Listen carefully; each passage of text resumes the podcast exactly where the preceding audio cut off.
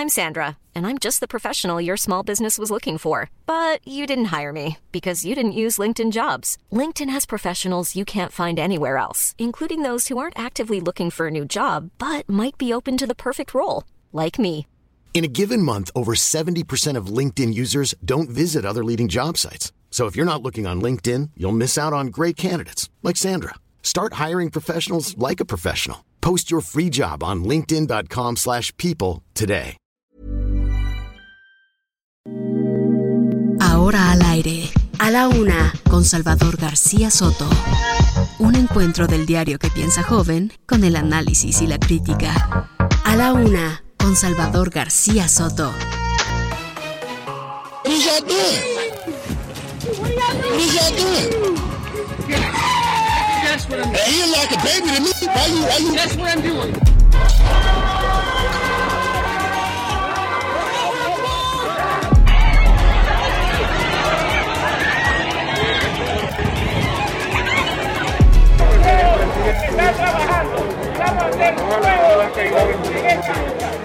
Y por eso yo exhorto respetuosamente a la Fiscalía que hagan el esfuerzo porque el día de hoy a la brevedad nos den a conocer un minuto a minuto Sin embargo, eh, nos señalan que había un crucifijo que coincide con el que traía.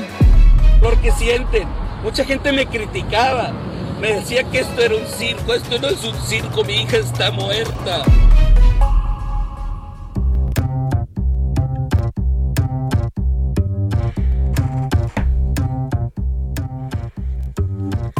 Transmitiendo totalmente en vivo desde la Ciudad de México en la estación central del Heraldo Radio 98.5 FM.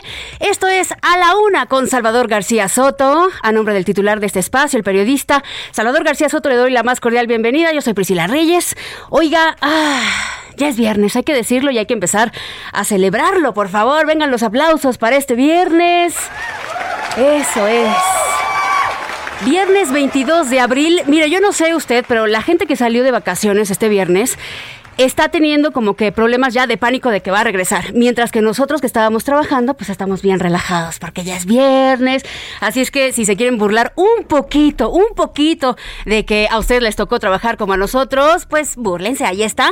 Eh, ahorita tenemos en la Ciudad de México 21 grados centígrados, la máxima es de 25, la mínima de 13. Se esperan lluvias. ¿Cómo le fue a usted en la lluvia de ayer? eh? Afortunadamente la Ciudad de México refrescó un poco después de los altos, altos calorones que eh, se habían registrado registrado, hubo lluviecita, hubo tormenta eléctrica y en la noche pues ya, ya habían bajado unos 3, 4 grados la temperatura. Llevábamos una semana de tener máximas de 26, la- esa era como la más bajita, pero de 27, 28 grados y ahorita estamos a 25. Así es que estamos a gusto. Ya la información está lista. Durante las próximas dos horas le vamos a estar informando sobre todo lo que ha sucedido. Eh, Lo escuchaban ahorita en el mix, eh, una muy, muy triste noticia sobre el caso de la familia Escobar, de, de Bani particularmente, como escuchábamos ahí a su papá, porque le vamos a platicar que eh, Mario Escobar, justamente este padre, eh, dice que la joven desaparecida eh, que encontraron ayer en la fiscalía, la fiscalía encontró en una cisterna de un motel y se filtra esta noticia y él confirma que es su hija que no hay eh, ninguna duda. Él asegura que es el cadáver. El que encontraron ayer en el motel Nueva Castilla es su hija. Aún faltan los resultados de los exámenes de ADN, pero es una tristísima, tristísima noticia, sin duda. Le vamos a estar platicando también sobre, a ver, ¿va a haber suspensión?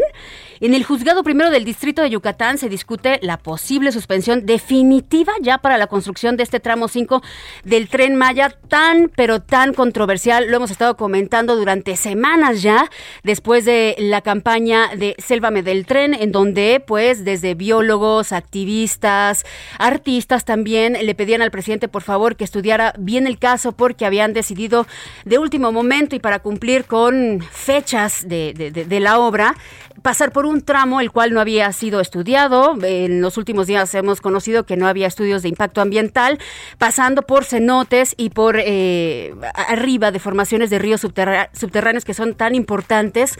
Entonces eh, ya había un amparo interpuesto por unos buzos. También esta semana estuvimos platicando con uno de ellos me acuerdo que se llama Pepe, el, apellido no me, no me, acuerdo, pero se llama Pepe porque así nos pidió que le, que le llamáramos. Y ahora pues están manejando esta idea, esta suspensión posible en el juzgado primero del distrito de Yucatán. Se está discutiendo Pepe Urbina él mismo nos estaba contando cómo estaba la situación por allá, quien justo nos había dicho que a pesar del amparo no habían sido notificados allá en, en las obras y pues seguían, seguían las obras de construcción.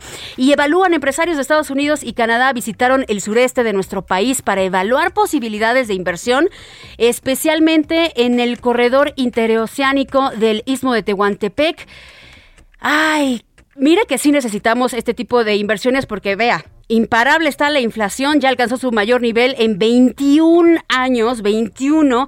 Con estos niveles históricos estábamos cerrando el año 2021, abrimos 2022 y ahora pues ya tenemos esta noticia que estamos en este mayor nivel en 21 años, la primera quincena de abril ya la inflación general en nuestro país se colocó en 7.72% a tasa internacional.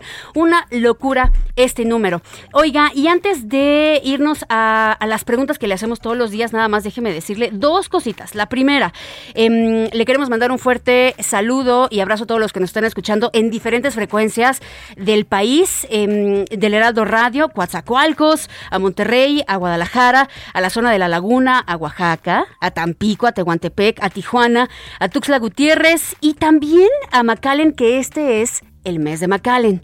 Usted, si se acuerda bien, cada mes tenemos eh, pues especiales dedicados a una frecuencia en donde nos escuchan. Este mes le tocó a McAllen y hoy tiene una entrega espectacular porque tienen un festival eh, muy, muy mexicano. Pero al decir mexicano, hablo de que están involucrados hasta muralistas oaxaqueños, eh, chefs muy importantes también, zapotecas, etcétera, que se llama Mexlan y vamos a estar platicando porque está muy interesante esto. Bueno, le mandamos a toda la gente un fuerte abrazo que nos están escuchando en McAllen 91.7 FM. Saludos para Bronzeville, para Media Radio San Antonio, nos escuchan en 1520 AM, y Media Radio en Chicago también 102.9 FM. Y la otra cosa que le quería decir, no sé si usted ya lo sabe, pero hoy es el Día Internacional de la Madre Tierra. Métase a Google si tiene oportunidad porque es escalofriante, así lo tengo que decir. Eh, el, el, doodle de hoy, que es estas imágenes que siempre suben todos los días, ¿no? Que eh, van con las efemérides generalmente. Y entonces hoy eh, la verdad es que están de dejar la boca abierta porque te muestran imágenes de una transición de cómo la Tierra está exactamente ubicada, es una toma aérea eh, satelital en donde están ubicados pues estas partes de, de, la Tierra en el norte, en donde supuestamente debe de haber hielos, glaciares, etcétera. En el año 2000 y hacen un comparativo de cómo se va deteriorando hasta llegar al año 2020 y vaya que son impactantes porque ya se deja de ver este hielo que tantos tanto nos sirve allá en el norte de nuestro país y pues hay que echarle ganitas. Ahorita les vamos a preguntar al respecto. Ahora sí, vamos a arrancar con las preguntas porque siempre le hacemos preguntas para que usted nos cuente qué es lo que opina sobre lo que está sucediendo en diferentes ámbitos, político, social, a veces de entretenimiento. Hemos hablado, como no, hasta del bofetón de Will Smith que le dio a Chris Rock y entonces nos vamos a escuchar ya para que usted empiece a calentar motores, tenga el celular a la mano. ¿Cuáles van a ser las preguntas de hoy? Esta es la opinión de hoy.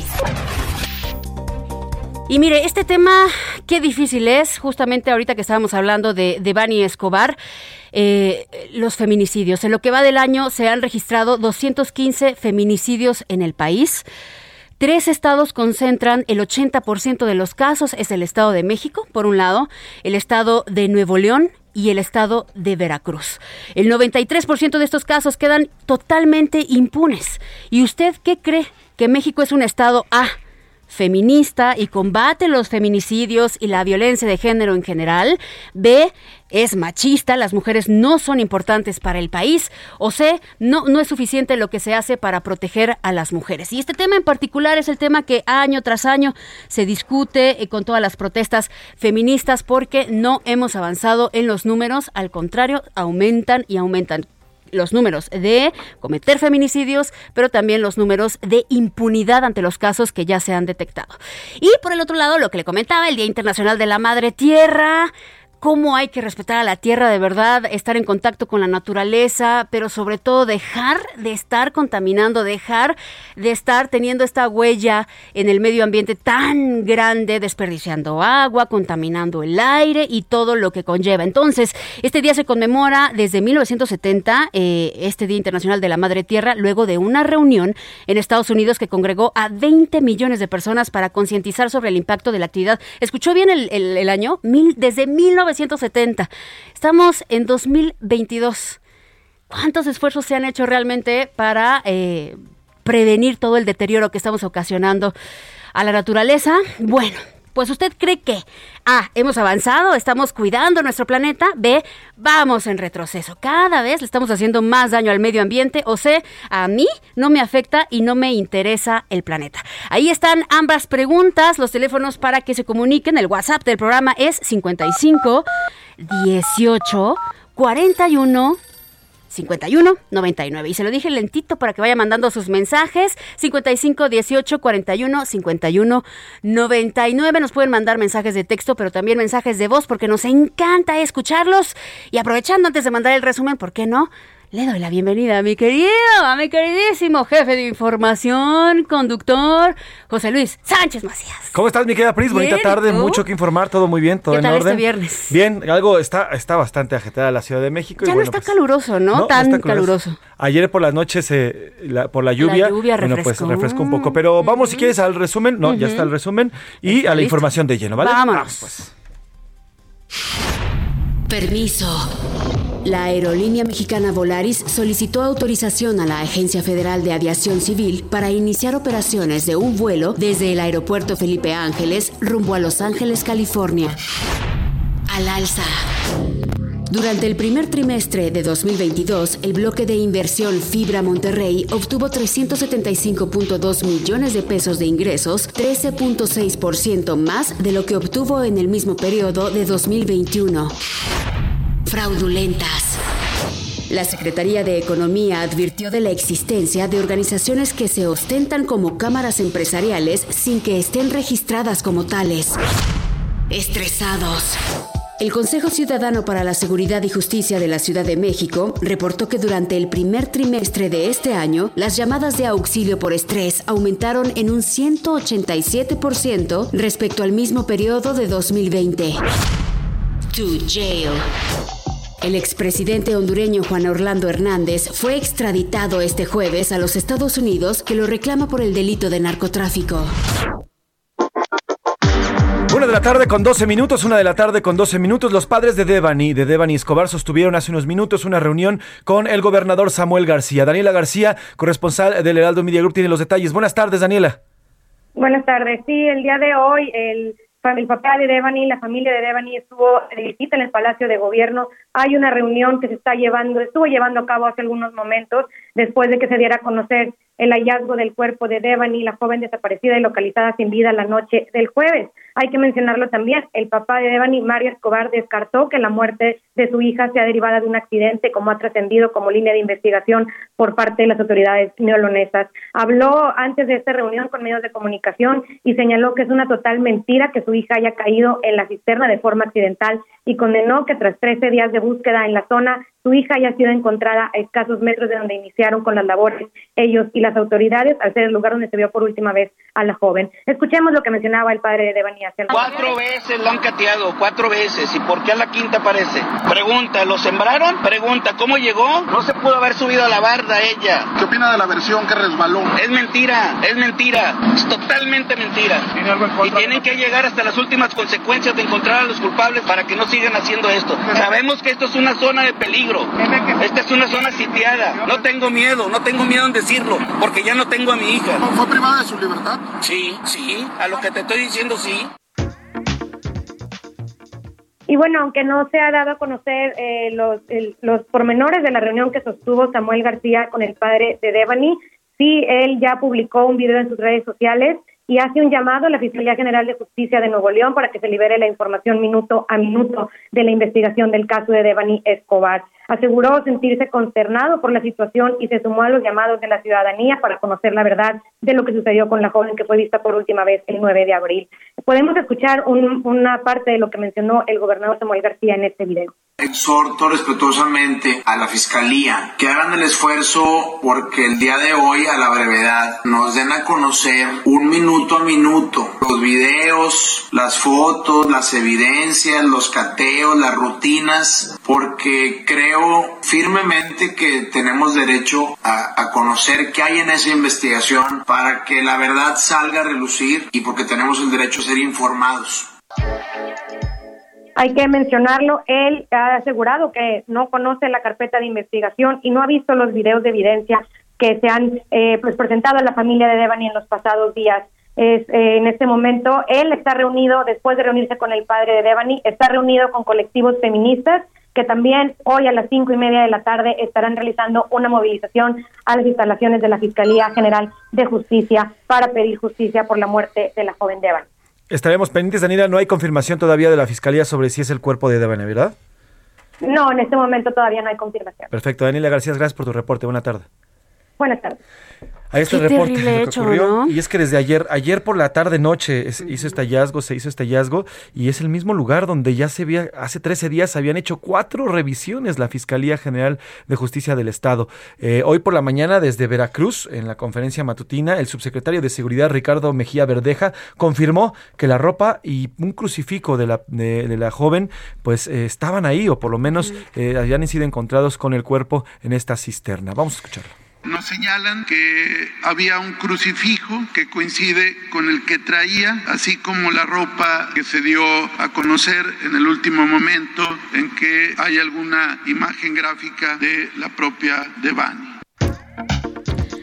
Mientras tanto, el presidente López Obrador en la mañana envió las, las condolencias a la familia y propuso pues la atracción del caso por parte ya de la Fiscalía General de la República. Escuchemos. Primero, lamentar el hecho y como aquí lo mencionó Ricardo Mejía, pues eh, enviar un abrazo, nuestras condolencias a los familiares. Es importante el que se considere la posibilidad de atraer el caso. Este asunto correspondería a la Fiscalía General también. Si los familiares familiares, los amigos lo consideran.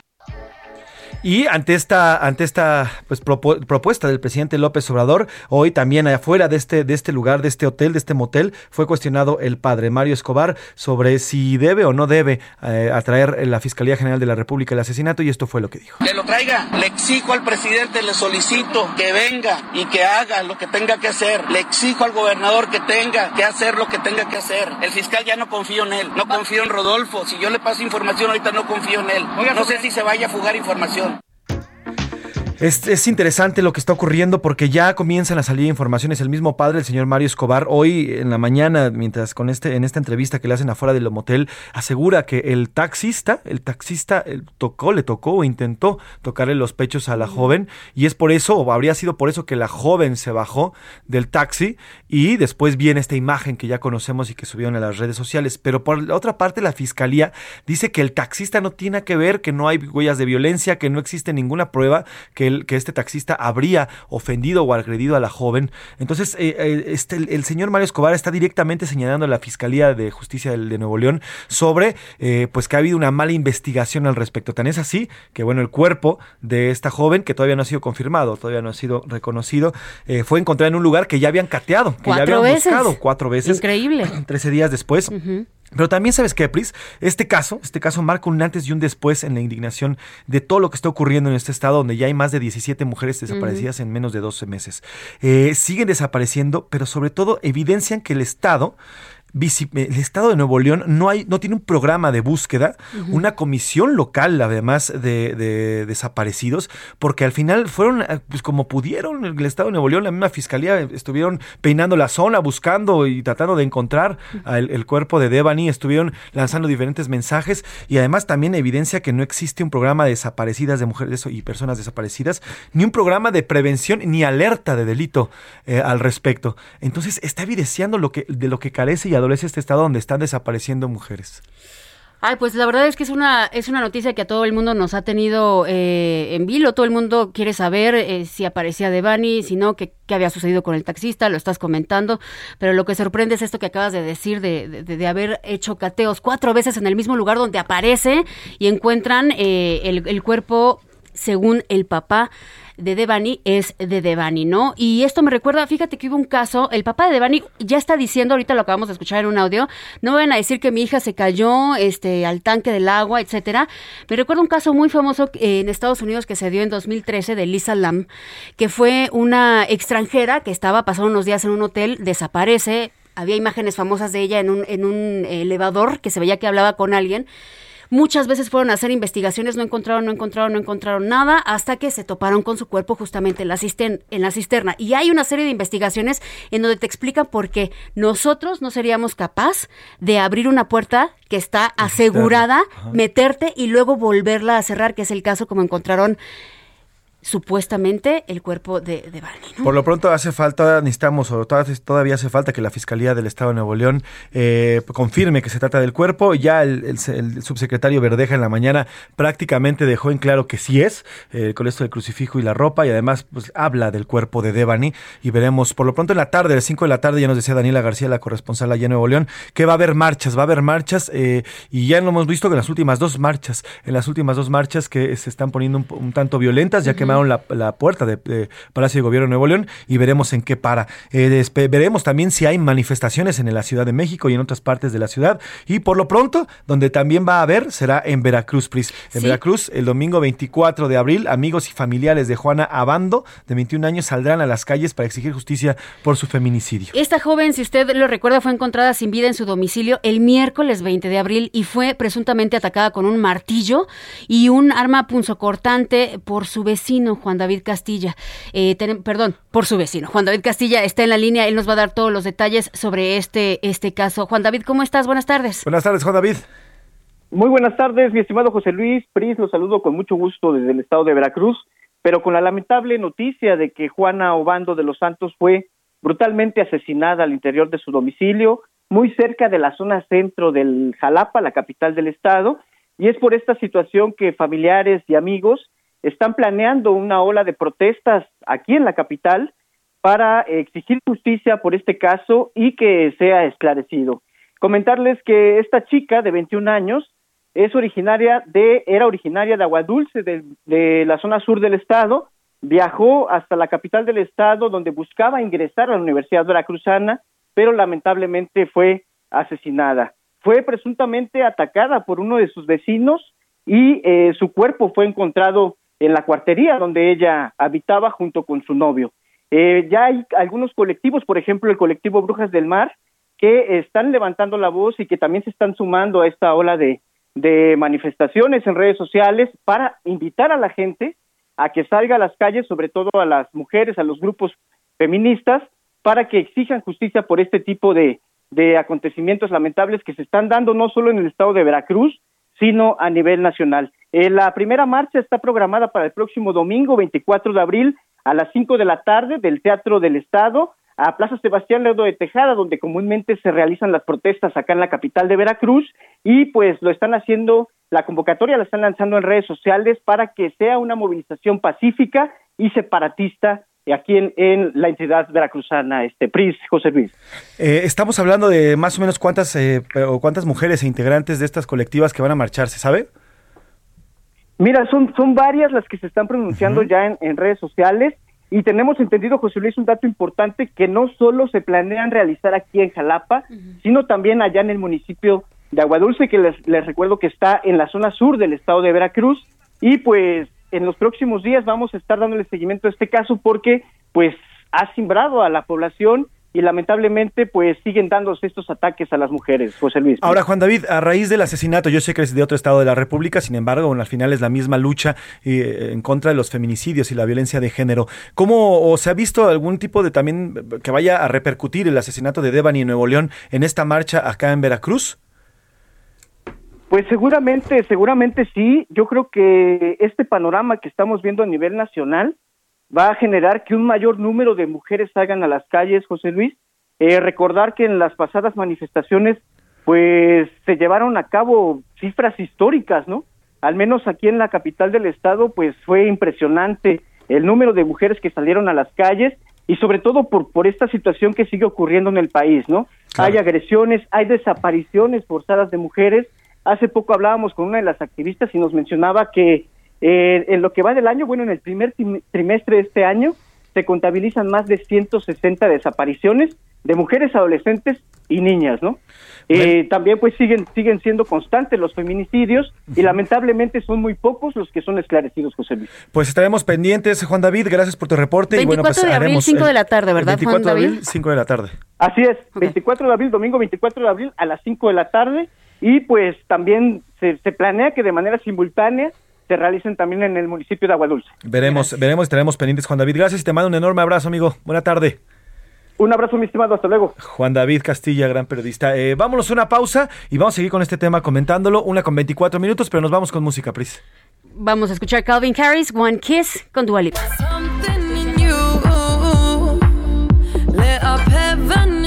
Escuchas a la una con Salvador García Soto. En un momento regresamos. Sigue escuchando a la una con Salvador García Soto. Ahora, la rima de Valdés. O, de Valdés, la rima.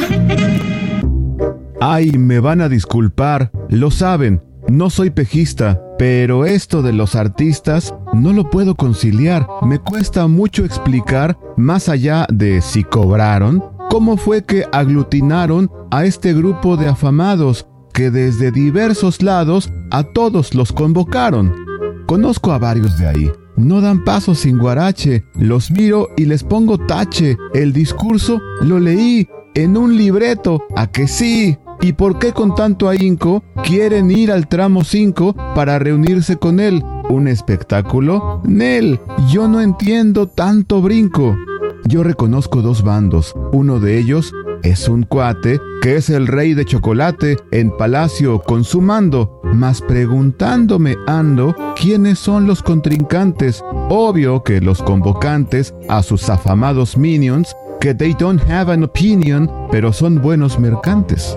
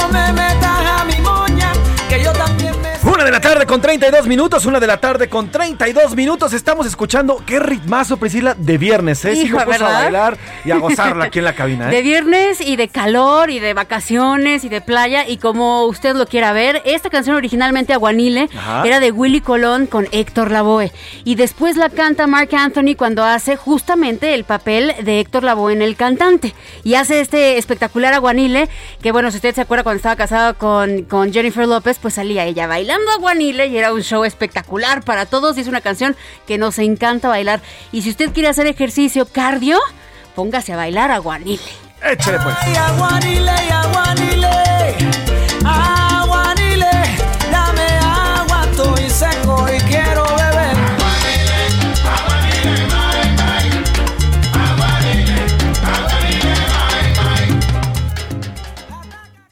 A la una con Salvador García Soto.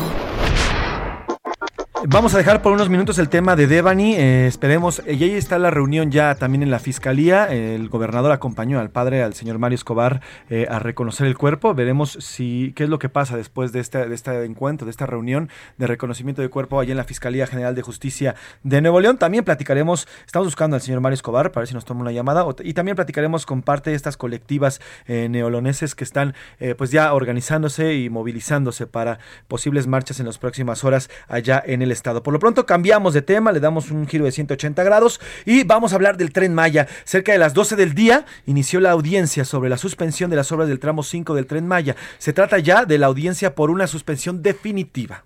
Esto luego de que el lunes el juez eh, Novelo Pérez del Juzgado Primero del Distrito de Yucatán otorgara esta suspensión, recuerda, le comentamos, esta suspensión provisional de la construcción por la falta de estudios de impacto ambiental. El amparo fue interpuesto por un grupo de buzos por las implicaciones que este tramo tendrá en cenotes, eh, el sistema de ríos subterráneos y todo lo demás. Y al rato vamos a estar platicando de hecho con este bus. Mientras tanto, las obras allí en el tramo 5, está este tramo 5 que ya prácticamente está devastado parte de la selva ya han sido detenidas luego de esta orden judicial. Y ahí se encuentra Alejandro Castro, nuestro corresponsal de, eh, en esta zona del sureste de nuestro país. Alejandro, cuéntanos cómo van las obras, si están detenidas. Buena tarde. ¿Qué tal, José Luis Priscila? Buenas tardes, les saludo con gusto. Efectivamente, comentarles que en este momento se desarrolla la primera audiencia incidental para determinar si el juez concede o no la suspensión definitiva. Esta suspensión definitiva, es importante mencionarlo, es únicamente en lo que dura el proceso judicial, eh, la primera suspensión se otorgó como principio precautorio, esto al aceptar el juzgado la demanda de amparo. En esta primera audiencia se define si las obras deben mantenerse suspendidas en lo que dura este proceso judicial o si deben estar pausadas. En caso de que el juez determine que deberían ser pausadas, se determinaría una suspensión definitiva durante el proceso. Es importante mencionarlo, toda vez que si se otorga una suspensión definitiva, esto no implica que sea una detención completa de las obras, ya de, de manera definitiva, vaya, eh, por, por la palabra como se interpreta. Eh, comentarte, José Luis, esta, esta demanda de amparo, como bien mencionabas, fue interpuesta por un grupo de buzos agrupados en la organización Derecho a un Medio Ambiente Sano, esta suspensión que fue concedida por el juzgado primero de distrito, que es donde se donde radican todos los casos relacionados con el tren Maya desde el 2021. Las autoridades demandadas son el Fondo Nacional de Fomento al Turismo, la Secretaría de la Defensa Nacional y la Secretaría de Desarrollo Agrario, Territorial y Urbano. Mencionarte que aunque se concedió una suspensión provisional desde el pasado lunes, las obras han continuado toda la semana y bueno, los, los trabajos no se han detenido en este tramo cerca de la zona urbana de Playa del Carmen que corresponde al tramo 5 Sur que va de Playa del Carmen a Tulum. Ahora, eh, Alejandro, ¿sabemos algo de la audiencia que inició cerca del mediodía? Todavía, dado que la audiencia es cerrada, digamos, solamente participan las partes involucradas en este juzgado primero de distrito con sede en Yucatán. Todavía no se ha informado el resolutivo, más bien todavía la audiencia no termina y el juez no ha determinado si se considera o no esta suspensión definitiva. Nos mantendremos atentos en los próximos minutos, la próxima hora que que el juez debería dar, dar una resolución sobre si procede la suspensión definitiva, insisto, en lo que dura el proceso legal.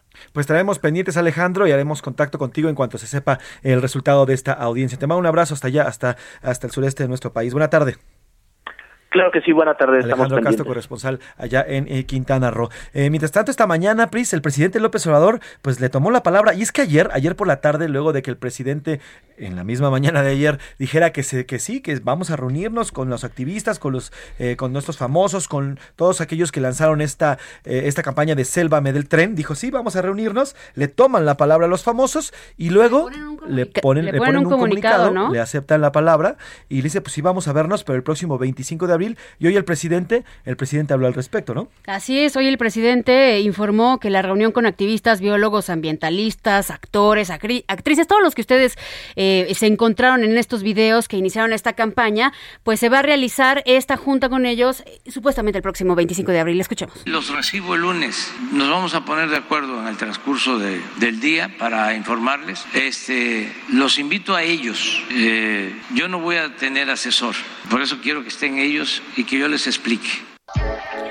En este comunicado que te decía que le publicaron ayer, eh, todas estas personalidades de hecho le decían que fueran, que fueran justamente el punto donde se pretende construir eh, la obra, este tren, eh, el tramo 5, y pues bueno, ahorita está pasando al revés, se van a ver el 25 de abril. Así es, por lo pronto, mire, estamos esperando, estamos esperando eh, qué es lo que se defina hoy, porque ya una suspensión definitiva ya entonces ya significaría una suspensión total del, del tramo 5 y además un litigio, un litigio fuerte que podría llegar hasta la Suprema Corte de Justicia de la Nación. Así que el presidente está esperando, veremos qué es lo que define, lo, todo apunta a que si se concedió la suspensión... Eh, provisional se, se, vaya a conceder la, suspensión definitiva. Veremos qué es lo que ocurre y ya a partir de eso van a venir las siguientes declaraciones la próxima semana y también en la reunión. Eh, veremos a ver en qué pasa. Por lo pronto, las eh, parte de estas eh, de estas obras están suspendidas. Ya nos dijo Alejandro Castro, no así el inicio de esta obra que está en, las, en el tramo 5 sur,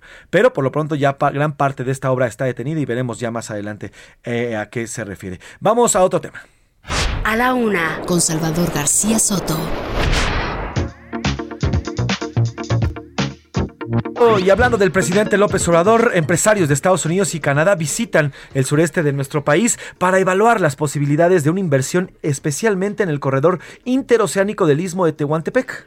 En la visita por el estado de Veracruz estuvieron presentes los gobernadores de Veracruz, eh, el gobernador de Oaxaca, el gobernador de Chiapas, de Tabasco y el canciller Marcelo Ebrard también. Además, el embajador estadounidense en México, Kenneth Salazar, también. Vamos a platicarles todos los detalles porque tenemos en la línea Iván Saldaña, reportero que tiene toda la información. ¿Cómo estás, Iván? Buenas, tardes. Hola Priscila, José Luis, amigos del auditorio, buenas tardes.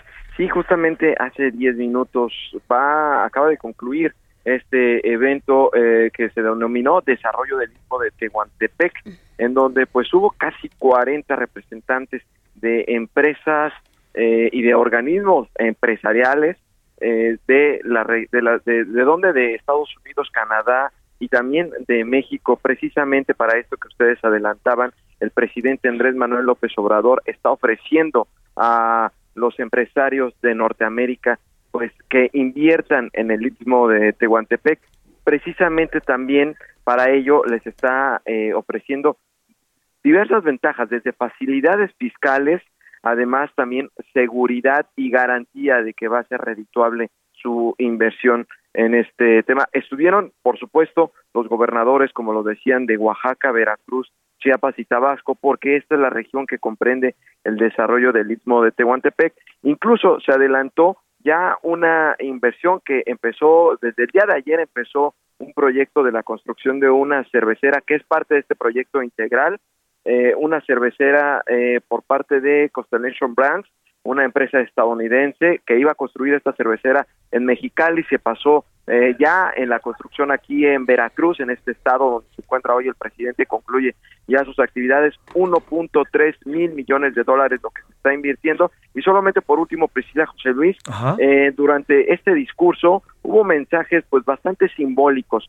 porque estuvo el embajador de Estados Unidos en México, Ken Salazar, quien estaba sentado a la derecha del presidente Andrés Manuel López Obrador en esta reunión con empresarios de Norteamérica y les dijo que Estados Unidos está mirando, tiene la mirada hacia nuestro, hacia el sur, eh, refiriéndose hacia el sur de México, también en Centroamérica, y, dice que por primera vez lo están haciendo porque anteriormente pues eh, solamente se enfocaban en el desarrollo del norte, ahorita es hacia el sur, y garantizó el pleno respeto de la soberanía de México. Eso, por eso decía, un mensaje bastante simbólico, porque se da en medio de las tensiones por el tema de las, ya lo informaron, el tema de los de, de las modificaciones en materia eléctrica en México. Eh, por eso es que había tensión entre estos gobiernos. Aquí, pues este mensaje que quisieron dar es un mensaje de lazos de amistad.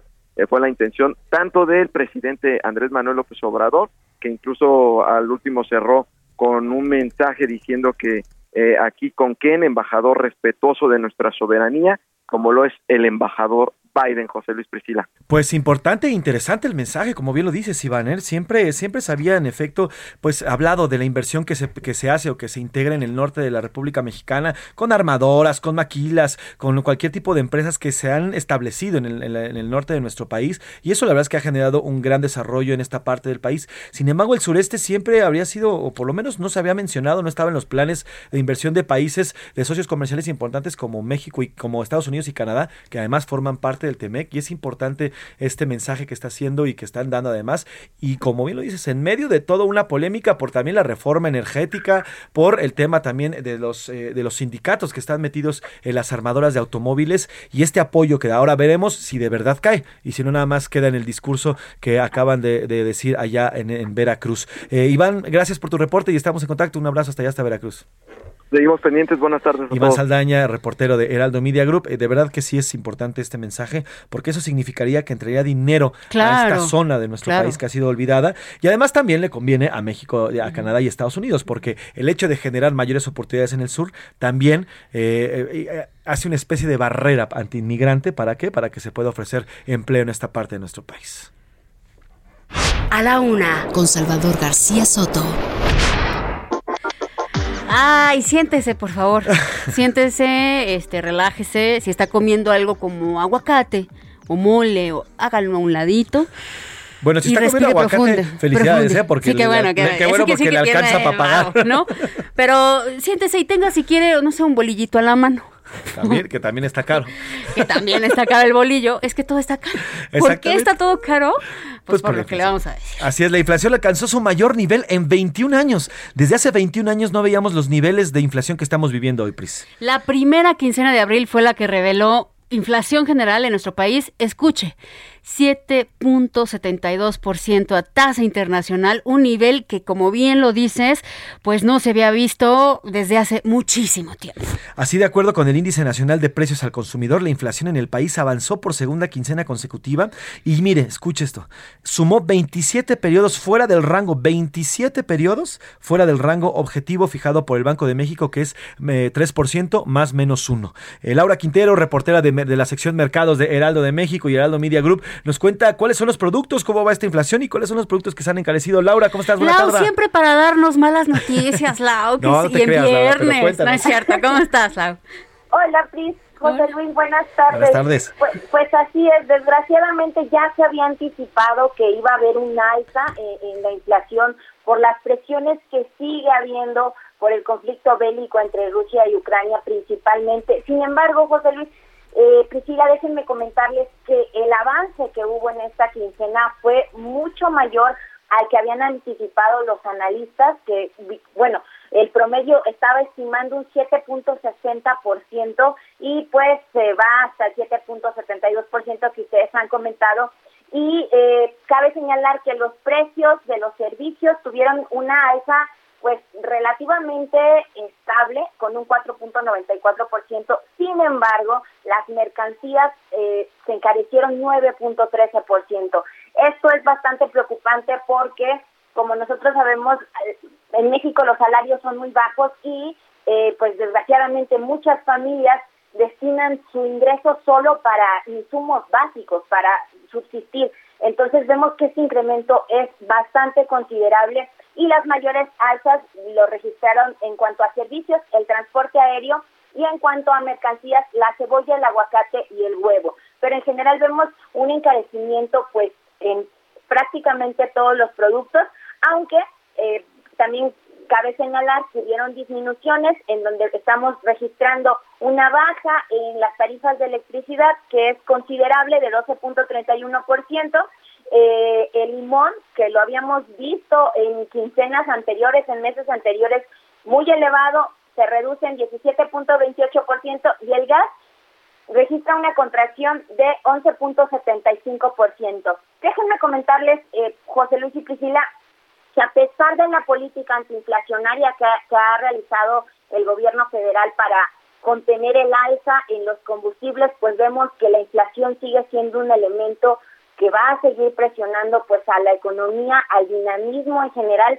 aunado a la responsabilidad que tiene el propio Banco de México de elevar las tasas de interés para contener esta inflación y para converger en justo su tasa objetivo que es de 3 o 4%, eh, pero que cada vez se ve más lejana.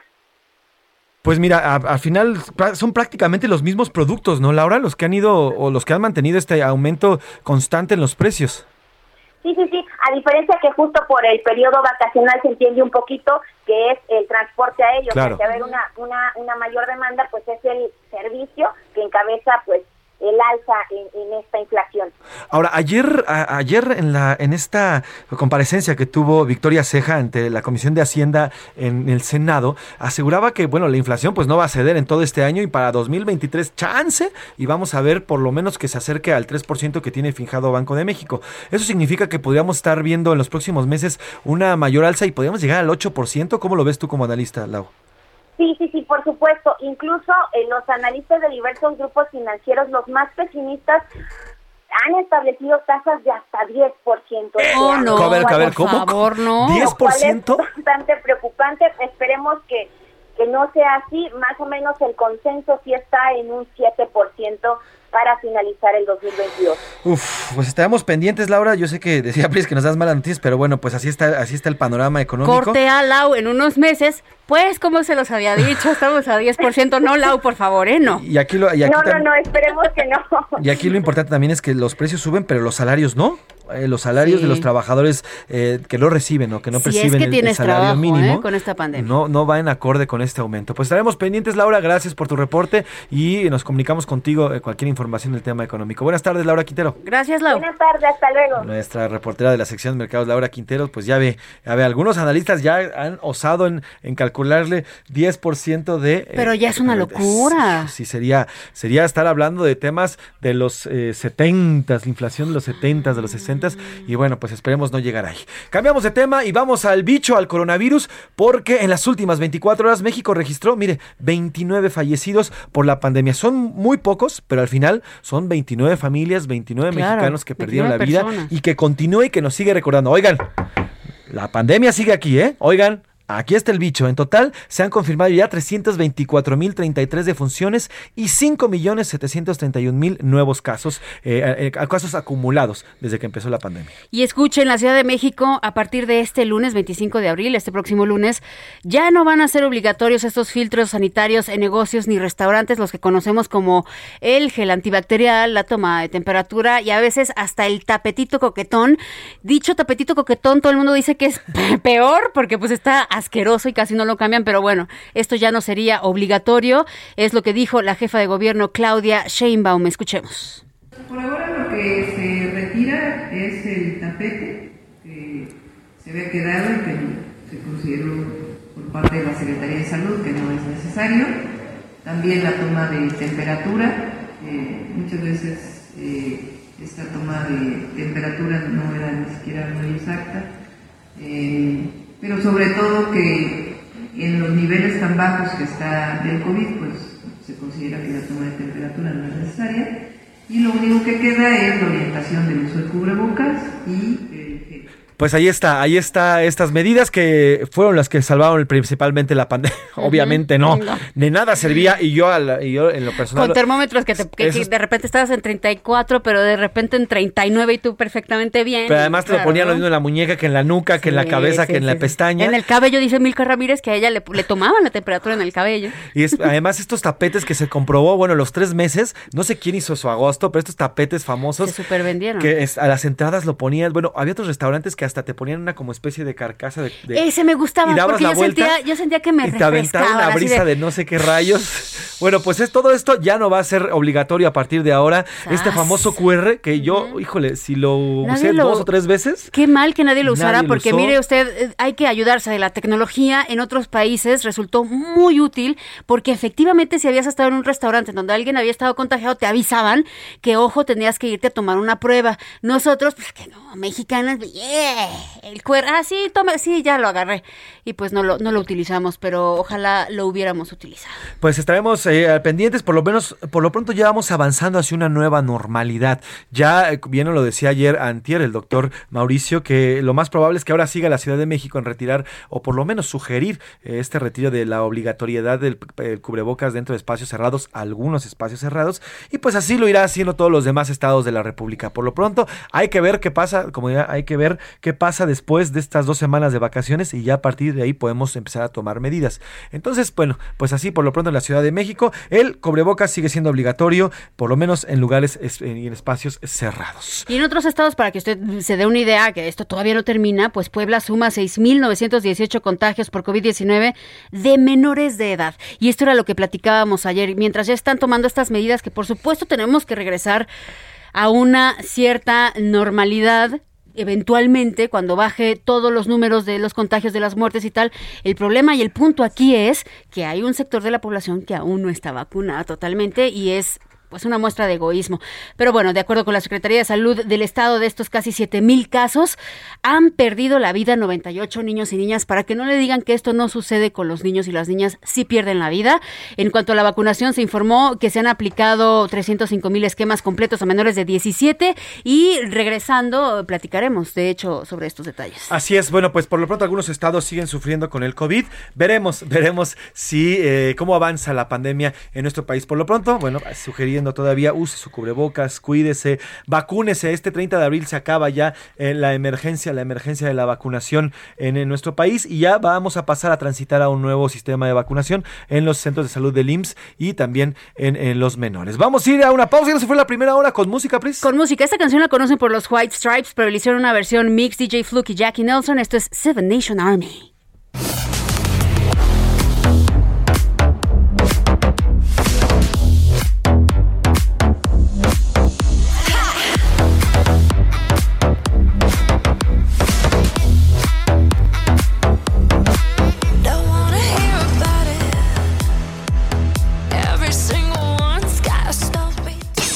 Escuchas a la una con Salvador García Soto. En un momento regresamos.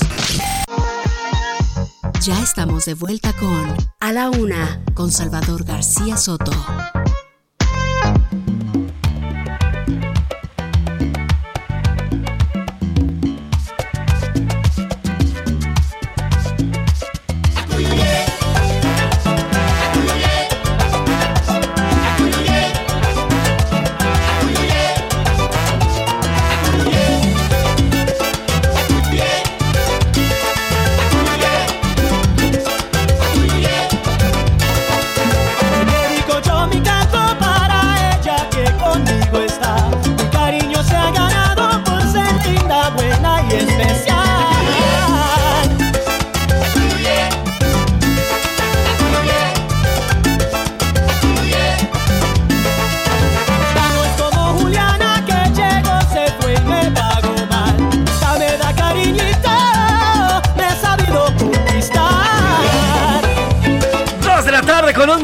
De la tarde con un minuto ritmazo que estamos escuchando para arrancar la segunda hora de este a la una con Salvador García Soto. A nombre del titular de este espacio, el periodista Salvador García Soto, yo soy José Luis Sánchez Macías y le vamos a informar en esta segunda hora ya de viernes. Viernes que te quiero, viernes 22 de abril, cerrando ya la penúltima semana de este mes entre vacaciones, entre bastante movidito, entre trenes May y demás. Hoy es día, por cierto, mundial de la Madre Tierra, una madre que la verdad le hemos faltado el respeto muchísimo. Todos y cada uno de nosotros que no hemos sabido valorar lo que la Madre Tierra nos está brindando. Estamos arrancando esta segunda hora. Gracias, gracias por sumarse a este espacio, si es que lo está haciendo apenas en esta segunda hora. Y si usted está con nosotros desde la primera, se lo agradecemos doblemente. Recuerde que su tiempo es algo que nosotros valoramos muchísimo. Su atención y la sintonía que día a día tiene para con nosotros este equipo de mujeres y hombres jóvenes, todas ellas y ellos que armamos este programa comandados por Salvador García Soto, le agradecemos su tiempo. Vamos a arrancar esta segunda hora con muchos más temas para cerrar bien y bonito esta semana, con toda la información que va surgiendo y que ha surgido en las últimas 24 horas que nos dejamos de escuchar. Pero antes, antes de hablar sobre estos temas, saludo con muchísimo gusto y le doy la bienvenida a la bailarina que está aquí. baile, que baile, nuestra productora, conductora, compañera, pero sobre todo mi amiga Priscila Reyes. Pris, ¿cómo estás? Muy bien, mi querido Jay. Feliz viernes para todos los que nos Con están escuchando. Ya decía yo al inicio del programa que mientras nosotros estamos felices porque es el, vier- el viernes, hay un sector de la población que se fue de vacaciones que están, ay no, ya es viernes, ya voy a regresar a trabajar. lero, lero, no es cierto. Lo que están escuchando ahorita es espectacular, es de DLG, la canción se llama Cuyuye. Hemos escuchado muchas canciones de DLG eh, aquí, hemos escuchado Juliana, hemos escuchado su versión de La Quiero a Morir y a Cuyuye también es uno de sus éxitos. Esta agrupación de Nueva York, que la verdad era lo mejor cuando estaba adelante, al frente, Huey Dunbar. Pero bueno, vamos a meterle más ritmo a este viernes. Si quieren, bailemos un poquito más. Ritmazo, trépale pues. Porque tú eres la mujer que me está bien quedar. Mamita, no te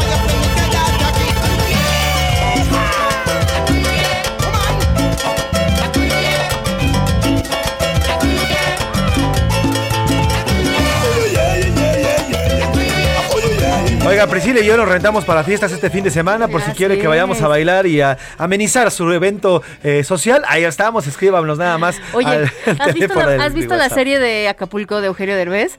Ahorita me hiciste No, pensar en esa imagen. No. Bueno, hay una serie en Amazon Prime, me parece, de Eugenio Derbez que se llama Acapulco. Ajá. Es ambientada en los años 80 y siempre tienen a un grupo, supuestamente pasa en un hotel y tienen a un grupo amenizando canciones ochenteras, pero en español, muy muy chistoso, que bailan como coristas, ya sabes, antes como las coristas que salían en Siempre en Domingo. Y ahorita que dijiste eso, pues nos imaginé. Ya nos vi, Ya ya, nos vi vi. en una fiesta bailando al ritmo de puras canciones que ustedes nos pongan. Con unas mamberas puestas. ¡Ah! ¡Vámonos! Ya les, les amenizamos. Bien Garibaldis. Bien, exacto. Saludos, por cierto, a todas y a todos que nos escuchan. Y vamos a entrar en materia con los mensajes. Dos preguntas importantes el día de hoy. La primera de ellas, bueno, pues esto. Estamos hablando, sí o no, de un estado feminicida. México es un estado feminicida. México es un estado que cuida a sus mujeres. Esa es la primera pregunta. Y la segunda, hoy es Día Internacional de la Madre Tierra. Este día se conmemora desde 1970 y la verdad es que nosotros, nosotros los seres humanos, nos hemos encargado, nos hemos encargado de destruirla, de explotarla y no solo de explotarla, sino de abusar de ella. Podría decirle que abusamos de nuestra madre tierra que nos provee de todo, ¿eh? Mire, se, están peleando los diputados y senadores por el litio, es la madre tierra la que nos provee el litio. El litio. Se están peleando por, por el tren Maya y demás, la madre tierra es la que nos provee la selva que están destruyendo y los cenotes y demás. Se están peleando por la inflación, bueno, la madre tierra es la que nos provee los productos que están No, carísimos. la destrucción en nuestro país que le hemos dado a la selva, eso- la candona. De ahí, échele, todos y cada uno, ¿eh? Yo, no hay, yo le puedo asegurar que no hay nadie en este planeta que pueda eh, pues eximirse, eximirse de eh, este daño a la tierra y debemos de ser más conscientes. Es que somos, somos eh, altamente irresponsables. de facto, con conocimiento y a veces por ignorar.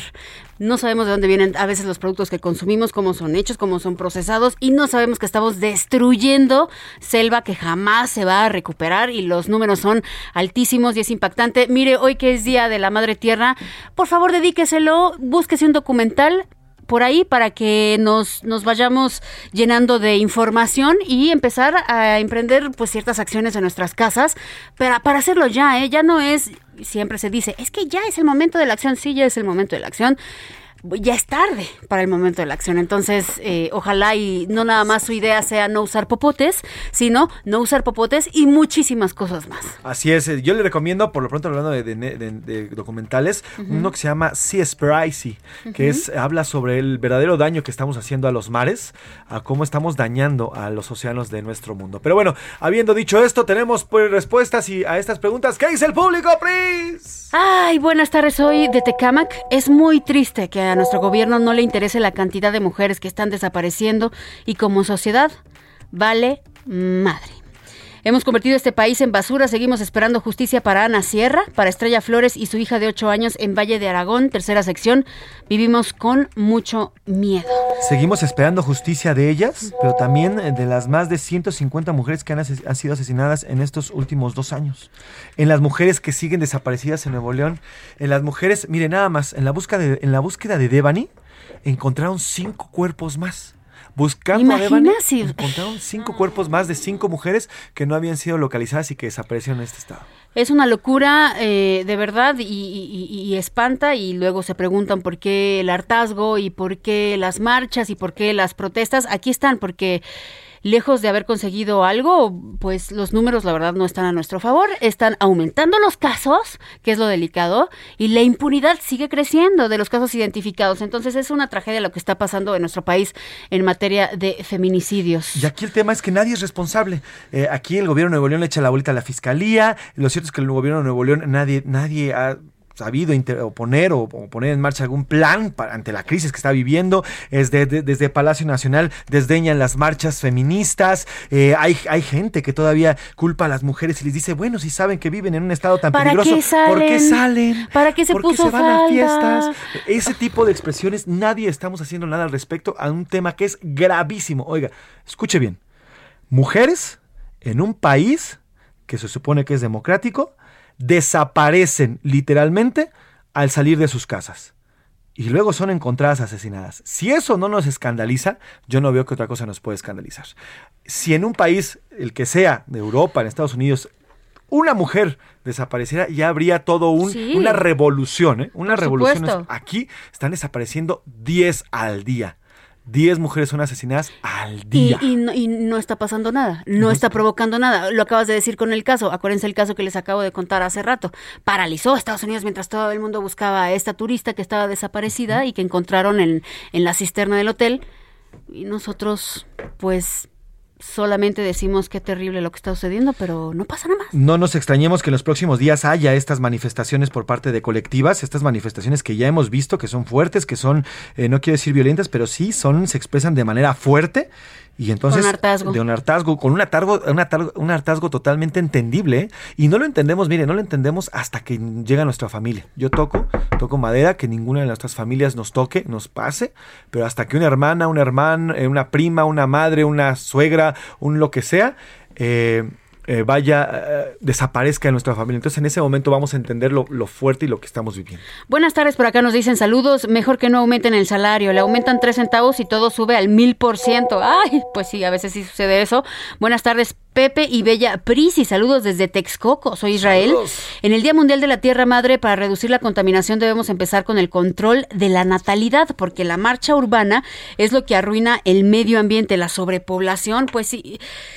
Esto es, esto es algo que cuando estudias temas ambientalistas eh, te choquea porque mientras en ciertos lugares hay sobrepoblación y hay devastación de recursos, en otros lugares no. Entonces es más bien de la distribución. Tenemos una muy mala distribución eh, de todos los recursos que extraemos y también una, una sobreexplotación porque no necesitamos todo. Y entonces hay grandes desperdicios de basura, de elementos, de materias primas, etcétera, etcétera, etcétera, ¿no? Eh, buenas tardes, super equipo de la UNA. Saludos, ¡Saludos! desde Guadalajara. Ay, qué rico, saludos a Guadalajara. Nunca me pierdo su excelente programa. Respecto a la primera pregunta, claro que México es un país machista y feminicida y no se ve interés real por solucionar este flagelo que azota al país.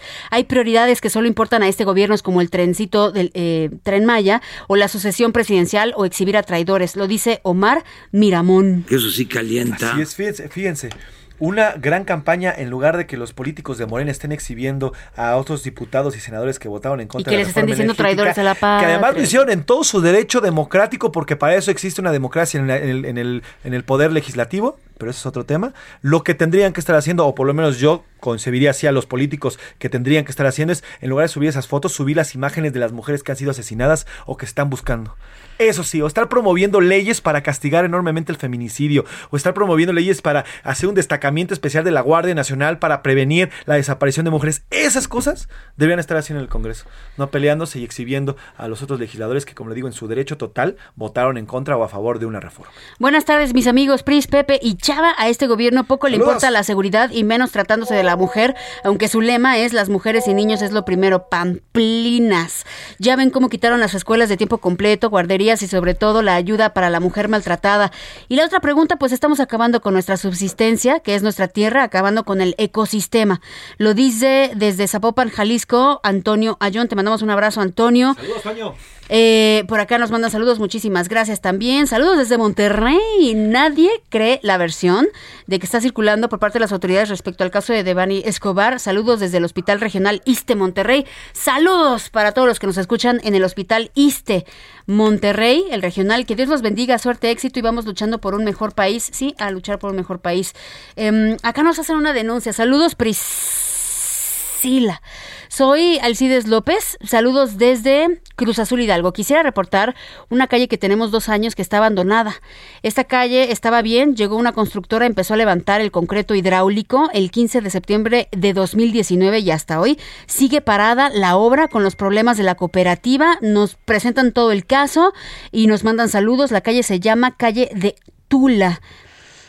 Bueno, pues vamos a tomar todo este mensaje para investigar al respecto. Sí. Muchísimas gracias por hacérnoslo llegar y toda la información. Se lo vamos a dar a nuestros reporteros especiales para que hagan una investigación y tenemos un reportaje pronto. Honestamente, en este mensaje, pues quisieron ser eh, irónicos, solo que sigo sin entenderlo, porque el gobierno en los tres niveles no hacen operativos en los jugosos negocios, donde se lucra, negocios lo pone entre comillas, a costo de la trata de mujeres, lo dice Héctor García de Guadalajara, pues no, ok.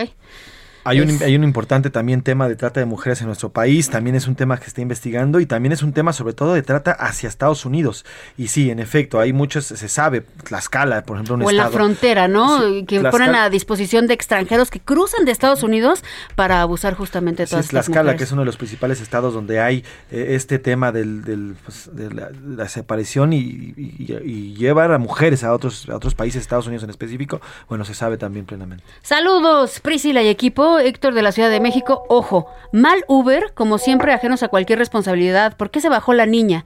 Mal el motel y la empresa transportista. Mal la fiscalía. Contradicciones y errores en la búsqueda y concluir que es un accidente. Aberrante, miserable. Mal los policías que buscaron y que son cómplices de las mentiras. Mal el gobierno de Nuevo León y su gobernador que a estas alturas ya saben que hay mentiras e inconsistencias. Mal por todos los mexicanos. Si no salimos a protestar a las calles para que ya pare esto, el país está a un nivel de degradación inaceptable. Totalmente de acuerdo con Héctor desde la Ciudad de, de México. Que en este caso fue un Didi, ¿eh? fue un, un transporte Didi, pero al final es un transporte de, de, de, eh, De aplicación que se supondría debería de ser seguro, o por lo menos a eso nos prometieron en el 2001 cuando llegaron a México como la panacea ante un ante un este un transporte público deficiente y malo que ya habíamos sufrido. Nos mandan saludos desde Atizapán de Zaragoza. Eh, me llamo Gaby. Saludos Pris y José Luis. Y saludos también a todo el equipo aprovechando. Priscila y José Luis, soy su fan. Saludos desde Monterrey. Es Guillermo Villarreal y dice, ¿puedes preparar las mañanitas, por favor? mi Yo soy fan estimada?" tuyo, Guillermo, te mando Dice, un abrazo. Hoy no opino porque es mi cumpleaños. ¡Saludos, Memo! Felicidades, te mando un abrazo. Disfruta tu cumpleaños, feliz vuelta al sol. Es un momento de reflexión también para saber qué haces ya en tu próximo año que estás viviendo. Ya comenzaste a vivir, así que te mandamos un abrazo. Pobre Somos tu Guillermo, fan. déjalo que disfrute el día y ya mañana que diga, ¿qué he hecho? ¿Qué he hecho de mi vida? Mientras no diga, ¡ay, qué hice! ¿Qué todo, hice? ¿Qué hice ayer? Todo está perfecto. Abrazo, querido. Felicidades y feliz cumpleaños, Memo. Nos dicen excelente viernes. Muchas gracias, Eduardo Herrera, por mandarnos mensajes. Gracias por acá a eh, desde Zapopan, Jalisco, a la familia Ríos Hernández que nos están escuchando. Muchísimas gracias. Fuerte abrazo. También para Rebeca López, que nos manda otro mensaje por acá. Em, por favor, ¿le podrían enviar un saludo a mi hija y a mi sobrina Frida y Ania? Siempre comemos escuchándolos. Por favor, díganles que le echen muchas ganas del regreso a clases. ¡Ey! Frida, Ania. Échenle, es como me decían a mí, es su única responsabilidad, chiquillas. Échenle, échenle a la escuela. Échele, échele ganas a la escuela. vas- si no les gustan las materias, ni modo, hay que echarle porque no todo en la vida, no toda la vida nos tiene que gustar. Pero al final, miren, al final del camino las cosas se ponen muy bien y la escuela nada más es, es poner ese pequeño camino que los va a llevar a ser grandes, grandes mujeres. Les mandamos un abrazo y échenle y provechito. No sé qué estén comiendo, pero qué Mm. antojo, ¿eh? Les mandamos un abrazo. Échenle muchas ganas, la escuela es muy padre aparte. Disfrútenla, no la sufran, Ya quisiera yo regresar a la ya, yo también. Muchos saludos para Heriberto. Eh, inversión en seguridad es prioridad, pero importa más el tren de los sueños de Andrés Manuel, lo dicen por acá. Eh, la destrucción de toda zona fértil por afán de construcción de zonas habitacionales eh, también es algo que estamos haciendo. Eh, Ok, aquí también hay una denuncia, ahorita lo vamos a checar y nos dice Guillermo que muchas gracias por la felicitación. Ahí está. Y hasta aquí Milka Ramírez también con las respuestas y qué dicen los tuiteros. What is it in Twitter? Twitter. Ay, les What digo que son muy fresas. Milka De verdad, Qué barbaridad. Somos Ay, yo haciéndole una canción. y- Hola. Milka Gracias por- Ramírez. ¿Qué dice el público en Twitter? El público sobre el tema de la reunión, de la reunión, de Ándele, pues, del Día de la Tierra, el 4% dice que sí cuidamos al planeta, el 92% dice que dañamos al planeta y el 4% dice que no le importa. ¿Qué porcentaje dice que sí cuidamos al planeta? El 4%. Ah, bueno, Pues, ok. ¿Quién sabe quién serán? Ese, yo, yo en lo personal creo que nadie de nosotros cuida el planeta, ¿eh? nadie. Desde que usamos un automóvil, eh, cuando incluso cuando pedimos ahora estos en estos paquetes de, de paquetería, vaya la redundancia, en estas entregas, que nos llegan caja, luego dentro una bolsa y adentro una bolsa y tal. Todo, entonces, desde lo que todo. comemos, lo que vestimos, todo, Todo. pero bueno. Y en la siguiente pregunta, lo de los feminicidios. ¿Usted cree que México es un país? El 9% dice que feminista y el 91% dice que machista. Femin ah, sí, feminista, No, no, o el feminicida? 9% Ajá. dice que es un país feminista. El 9% Ujú. dice que es un país machista. 91%. 91%. Órale. Sí, y Pues yo estoy totalmente de acuerdo en todo lo que hacemos, en cómo pensamos, y eso ha, de- ha- ha- pues ha derivado en lo que vivimos hoy. ¿eh? No estamos viviendo más que un pensamiento, ma- no estamos viviendo más que la, ya la realidad más cruda de un pensamiento machista que ha sido insertado en todos. No, no, digo, no, no digo nada más en los hombres, ¿eh? en toda una sociedad. En todos. y en todo el mundo, ¿eh? Sí. Aquí también nosotros a nivel cultural lo hemos eh, retomado, pero todo el mundo, lamentablemente. Y es difícil darse cuenta, ¿eh? Lo tenemos tan, in- ya está tan intrínseco, sí que es difícil. Hay un comentario que me gustaría leer. Adelante. Aquí en Twitter dice, es un país que desconozco por completo y me insulta diariamente. No crecí en este México de tanta barbarie y abuso gubernamental desde la presidencia. Más allá del tema de la presidencia, creo que tiene razón. O sea, cuando yo era niña no me acordaba que en las noticias viera tantos casos de feminicidios. Creo que lo que sí se Probablemente hablaba- por la apertura, mediática puede ser, ¿no? Sí, no, o sea, no sé si lo sabía o no, pero yo no recuerdo que viviéramos como con eso. O sea, yo recuerdo que todavía mis primos podían salir a la calle, iban, venían. Pero mis ¿qué tal, ¿qué tal sabías de casos, No de niña a lo lejos, de gente golpeada? Eso o sí, de casos sí. de gente abusada, eh, violencia doméstica, mujeres. O de Estado. Entonces, Eso imagínate también. Bueno, recordemos que el tema de los feminicidios eh, ya inicia como un tema preocupante y fuerte con las muertas de Juárez de Ujú. 1993. Empieza en el 93 y, y todo este tema de, de la desaparición de mujeres en esta zona fronteriza y a partir de ahí hasta hoy se ha ido encrudeciendo. Pero sí tienes razón, yo no recuerdo un país que sea tan violento, sí en cuanto al crimen, pero no en cuanto a la sociedad. Yo creo que, siempre lo ha sido. Yo, yo creo, yo, sí creo las- que siempre lo ha sido y no lo conocíamos. yo creo que, yo creo que no, yo creo que hoy no somos una sociedad más violenta, más, más de, de ¿a qué me ves? güey? ¿O qué, qué, qué? Y pum, bajas y ya cualquiera trae una pistola, trae un bat, te, par- te No te cara. cierres, ¿no? Exactamente. Como el yo- caso que ocurrió aquí en la Ciudad de México. o, o alguien que no lo dejan pasar en un restaurante porque tiene que esperar. Tú, tú no sabes quién soy yo. Pum, se baja, balacea. O sea, yo creo que sí, la sociedad mexicana se ha vuelto más violenta al respecto.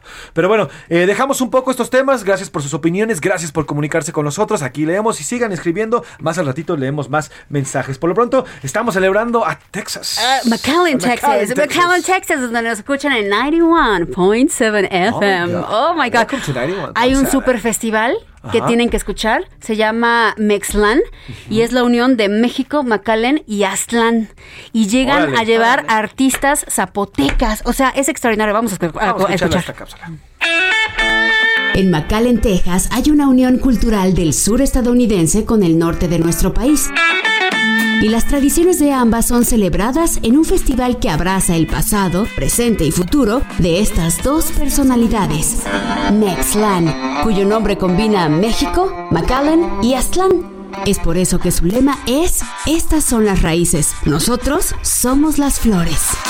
Este año Mexlan regresa después de la edición anterior en 2019 y tendrá una duración de cinco días en una celebración interactiva con arte que ha dejado hermosos murales. También gastronomía, deportes y música tanto local como mexicana. Los creadores de Mexlan viajaron en 2018 a Oaxaca, atestiguando la maravilla de la Guelaguetza. E inspirados en esta fiesta, uno de los días del festival tiene una calenda. Un desfile callejero en donde al ritmo de bailes tradicionales se comparten las diversas raíces que nos conforman. Han estado presentes personalidades como la chef zapoteca Karina Santiago o el artista Irving Cano, quien este año volverá a estar presente con su arte acompañado de Paola Delfín.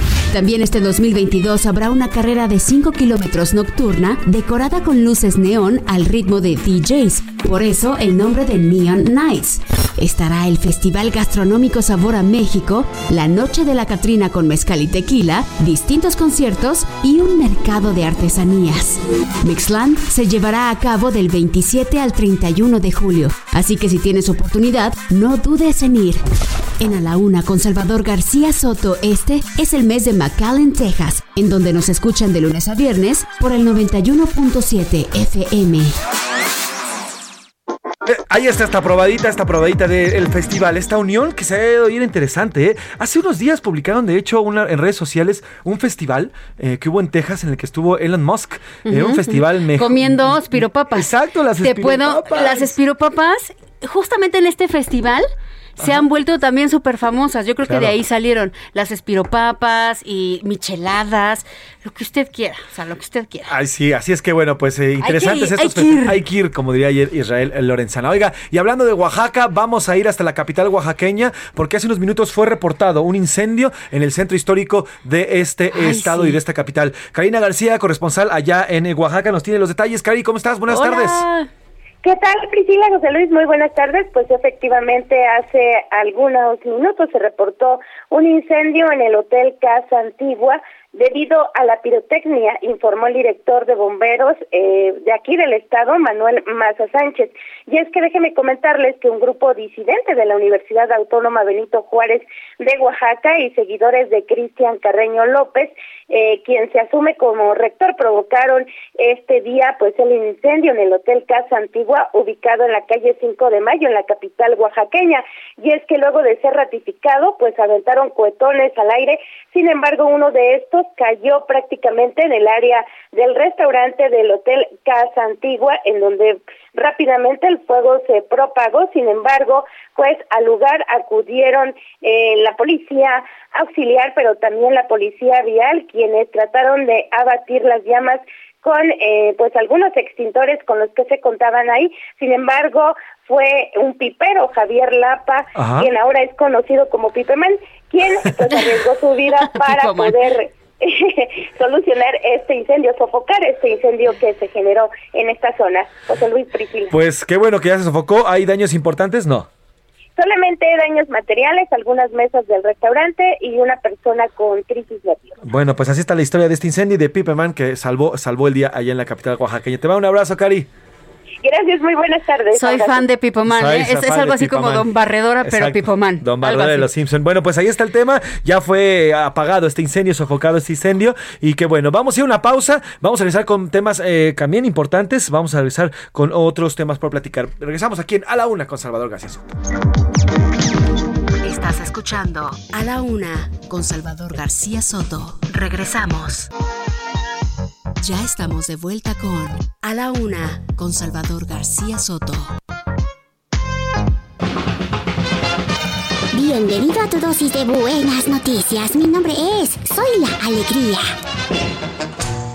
Investigadores del CIMPESTAF y de la Universidad de Medellín desarrollaron el primer sistema de limpieza de aguas residuales hecho con cáscaras de diversos frutos y alimentos.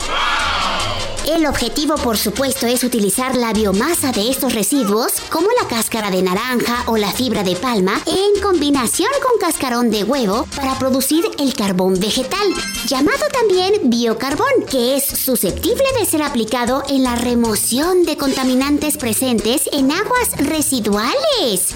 De esta forma, este producto podría ser la solución de la contaminación del agua. ¡Oh, muy bien! ¡Fuelum!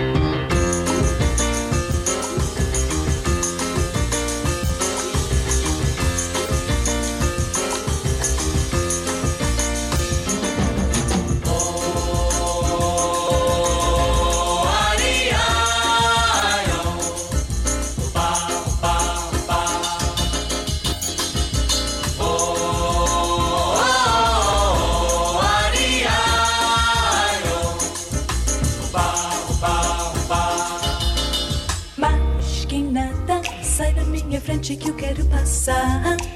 Pois o samba está animado. O que eu quero é samba. Este samba que é misto de maracatu.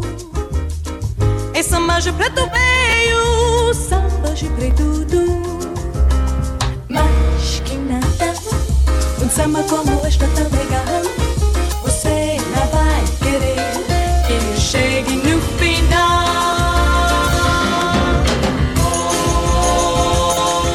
De la tarde con 32 minutos, dos de la tarde con 32 minutos. Qué bonita rola nos está poniendo Alan y qué bonita rola elegiste, Pris, porque esta está como entre fiestero y buena onda. Sí, es para Fiestero echarte, fíjate, me voy a ir al pasado. Así como Mauricio Garcés echaba en la playa un highball. Sí, enfrente de la playa. Es para eso. Es Sergio Méndez con más que nada. Es una versión del año 66. Es espectacular para poner cuando usted está en el solecito o cuando es una tarde así iluminada, bonita, con cielo azul como la de hoy. Pues a todo lo que da. Y luego, muchos años después, los Black Eyed Peas hicieron un remix en 2006, si usted se acuerda. Eh, justamente el remix lo hacen no de la versión original de más que nada, sino de la versión de Sergio Méndez. Y como sé que la juventud de allá afuera ha de haber escuchado, ay, ¿qué, qué onda con esa versión? Pues aquí les va la de Black Eyed Peas. Check it out.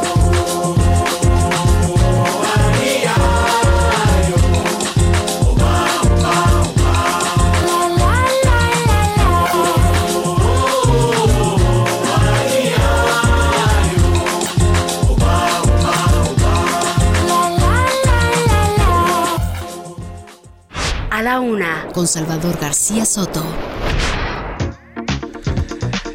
Dos de la tarde con 33 minutos, dos de la tarde con 33 minutos. Oiga, una noticia de último momento. El escritor y premio Nobel, eh, el señor Vargas Llosa, Mario Vargas Llosa, de 86 años, eh, ha sido ingresado en un hospital en Madrid, España, al presentar algunas complicaciones por eh, haber dado positivo a COVID.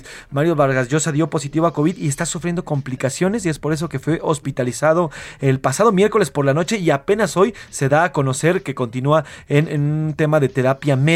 El pasado 19 de eh, abril anunció que dio positivo a COVID a través de su de las cuentas oficiales de Twitter. Eh, también eh, su fuente editorial dio a conocer esta información y bueno, se sabe y así lo ha confirmado su hija Morgana Vargas Llosa que el escritor, el escritor peruano, se encuentra hospitalizado en un tema de terapia intermedia por complicaciones. Ojalá que salga bien este gran escritor peruano. Esperemos, le mandamos todas las vibras. Uno de mis escritores favoritos, por cierto. Dentro de esta noticia que es mala y que nos estruja, eh, no, el corazón, sí está diciendo, por ejemplo, su hijo hace unas horas está publicando que está evolucionando favorablemente y eso es, pues no, una mala noticia, ¿no? Esperemos que vaya todo bien porque ya es un adulto mayor, tiene 86 años, además, bueno, pues está complicando. Esperemos que tenga las vacunas y eso le, impida que le dé un COVID, un COVID más fuerte. Oiga, cambiamos de tema, nos vamos de España y regresamos aquí a nuestro México porque esta audiencia, esta audiencia que estaba planeada para hoy, en lo cual en la cual se definiría si se da o no la suspensión definitiva al tramo 5 del tren Maya, bueno, pues ha sido suspendida o al menos eso nos han informado y para eso le, le echamos una llamada y gracias por contestar. A nuestro amigo a ya. nuestro amigo ya, ya ¿Eh? va a ser parte de este, de este equipo de A la Una. Pepe Urbina, eh, eh, buzo y es parte de este colectivo, estos tres buzos que interpusieron estos amparos para eh, obtener suspensiones y detener estas obras allá en la zona selva, en la selva, en la zona de la selva, allá en el sur de nuestro país. ¿Cómo estás, Pepe? Buena tarde, cuéntanos de esta audiencia, ¿qué pasó? Hola, Pepe. ¿Qué tal? ¿Cómo estamos? ¿Cómo estamos? Qué gusto saludarlos. Gracias por el honor de ser parte de su equipo. Eso. Oye, eh, Cuéntanos, ¿qué pasó con la audiencia? Mira, yo estaba en el mar y estaba pensando, ¿qué estará pasando? ¿Qué estará pasando? Y estaba con un suspenso terrible. En cuanto salí del agua, me enteré que la habían suspendido. Eh, se, ha, apla- se ha aplazado, es el término correcto. Correcto. Eh, se aplaza hasta el 13 de mayo. Pues eh, hay que notificar a diferentes partes, ¿no? Son diferentes eh, organizaciones, ¿no? SEDATU, es Fonatur, Fonatur Telemaya, que tienen que recibir la notificación y a partir de ese momento es cuando se inicia todo este proceso. Eh, Pepe, ¿te dijeron por qué fue aplazada? Sí, la- las eh, organizaciones este, SEDATU o Fonatur, algunos de ellos no han recibido las Ah, notificaciones todavía y entonces eh, se aplaza, ¿no? Eh, en cierta forma son buenas noticias. Eh, podría haber sido peor, podrían haberlo suspendido nuestro, Claro. nuestro amparo, Pero eh, seguimos con el proceso legal y, eh, y durante este tiempo las obras del tramo 5 Sur tienen que estar detenidas. Y esto es tiempo. Sí, claro. Ahora, eh, ¿qué sabes de estas, estas obras? ¿Están detenidas? Platicábamos contigo el martes y me- nos decías que no. Eh, hoy, hoy el estado de las obras, ¿en cómo se encuentra? Están detenidas. Están detenidas. Sí, eh, eh, en su totalidad, en su totalidad, todo el tramo 5. Eh, eh, es bien difícil de saber. Todo el tramo 5 Sur. Ok. El amparo es para el tramo sur. Esto es una cosa muy bizarra, como han dividido el, tra- el tramo en 5 Sur y Norte, como si cambiara muchísimo el territorio. Pero bueno, el, el, la pla- el amparo es para el tramo 5 Sur y los espacios que hemos ido a verificar, no los reportes que tenemos de toda la gente que está envuelta en la protección de la selva, eh, están detenidos. Están las máquinas y no hay eh, trabajadores.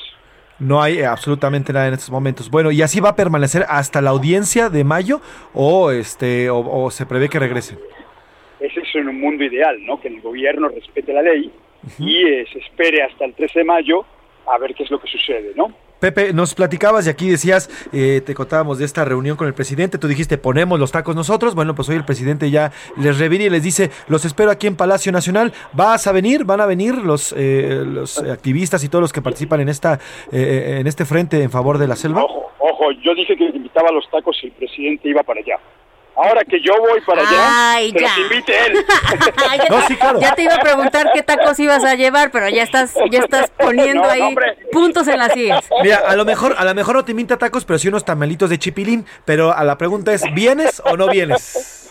Sí, ahí vamos a estar. Aquí vas a Mira, estar. Lo, lo- lo med- lo medité muchísimo porque a, a pesar de las eh, apariencias que quieren ponernos, ninguno de nosotros es verdaderamente político, no tenemos ninguna... no nadie busca en ir al Palacio Nacional más que como turista. Es así de sencillo, ¿no? somos buzos, somos académicos, somos gente que ciudadanos de la zona que están muy preocupados por lo que quiere pasar, ¿no? Y e ir al Palacio Nacional, Nacional nos suena de repente intimida- inti- intimidante, ¿no? No, no es nuestro ámbito. Claro. Pero si no logramos convencer que al señor presidente, a nadie más, porque no me sirve de nada hablar con la gente, con los colegas de Jacinto Paz, porque ellos ya conocen la zona. Lo que, el que necesito que vaya es el señor presidente con su familia y que vean la zona y entonces hablamos. Pero si no quiere venir, vamos para allá a reiterarle la invitación y el que nos conozca. Aquí lo importante es que nos conozca y se dé cuenta que no somos la gente que le han hecho creer que somos, que somos sus amigos, que somos sus aliados, que no, no tenemos nada de. Híjole, No tenemos- Eh, se nos está cortando un poquito la llamada. no te- que, que sí tenemos escrúpulos, vamos. Porque es que no, no, no sabía cómo, no recordaba qué tantas cosas, qué tantos adjetivos nos puso. Eh, queremos ayudar, es lo que queremos que él entienda. Ahora, Tocayo, eh, decía el presidente, eh, lo que pasa es que vean, hemos sembrado miles de árboles y de acá y de acá. eh, lo que, Estoy lo que- perdiendo, Tocayo. Lo que, me, Repíteme, ¿Me escuchas? ¿Me escuchas? Ahí me escuchas, Tocayo. Creo que estamos perdiendo la, la Sí, sí, sí. comunicación. Ah, bueno. Decía, decía hoy el presidente que, que han sembrado miles de árboles y que con eso, y es lo que les quería expresar, lo que les va a enseñar el presidente López Obrador en su visita a Palacio Nacional. Es decir, esta siembra, esta siembra de árboles en otros lados, pues justificaría que tu- tumbar árboles en esta parte de la selva. Mira, que si yo primero tengo una pregunta, quiero saber dónde los están sembrando, Ajá. porque hemos estado buscando esta información y nadie tiene la respuesta. ¿no? Eh, eh, eh, si se están sembrando tantos árboles, es digno de presumir mundialmente. ¿no? Esto es una medalla que se tiene que poner al organismo que lo está haciendo, pero no hemos encontrado información de esto. Eh, y aunque se esté llevando a cabo, de ninguna forma y de ninguna manera reemplaza la selva, los árboles que claramente no son aguacales, es un sistema selvático sumamente complejo Claro. que, que se están llevando por delante. Entonces yo aplaudo al señor presidente que quiera sembrar árboles, pero por favor proteja los que están allí. Y con esto me quiero extender, que esto no es solamente para proteger el, el Tren Maya, ojalá nos conozca, diga, acá hay gente con la que puedo confiar y entonces juntos vayamos a proteger el manglar, vayamos a ponerle un alto a toda la explotación inescrupulosa que verdaderamente hay. pero no proviene de nosotros.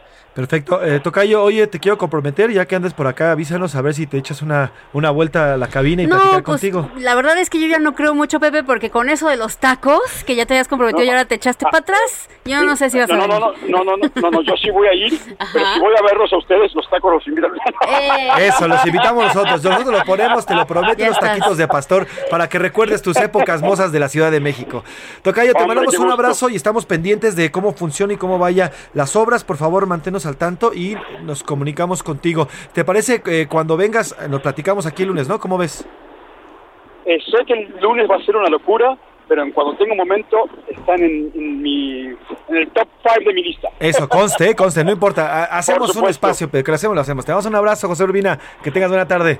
Con mucho gusto, gracias. Adiós, Pues ahí Pepe. está, ahí está. Por lo pronto las, las obras están paradas. Eh, eh, va a venir el, eh, este buzo José Urbina, que es uno de los tres buzos que interpuso el amparo, y veremos en qué, en qué sigue este tema. Vamos a ir, a- ahora sí que vamos, a ir, vamos a ir a la rola de la semana. Pepe Navarro y Pepe Velarde nos cantan hoy los curuleros de San Lázaro. ¿Qué tema, Pris? ¿Qué nos van a Pues cantar? ya, hoy? Morena, ya bájale al hate con eso los traidores a la patria y ta, ta, ta, ta. Bájenle al hate tantito. Así es, este- así nos cantan eh, Pepe Navarro, Pepe Velarde, los curuleros de San Lázaro y esta campaña que ha iniciado Morena, eh, principalmente liderada por Citlali Hernández y Mario Delgado, eh, es para exponer y para, según ellos, exponer a los traidores a la patria o así los mencionan estos legisladores que votaron en contra de la reforma eléctrica. El échenle, rásquenle mis curuleros.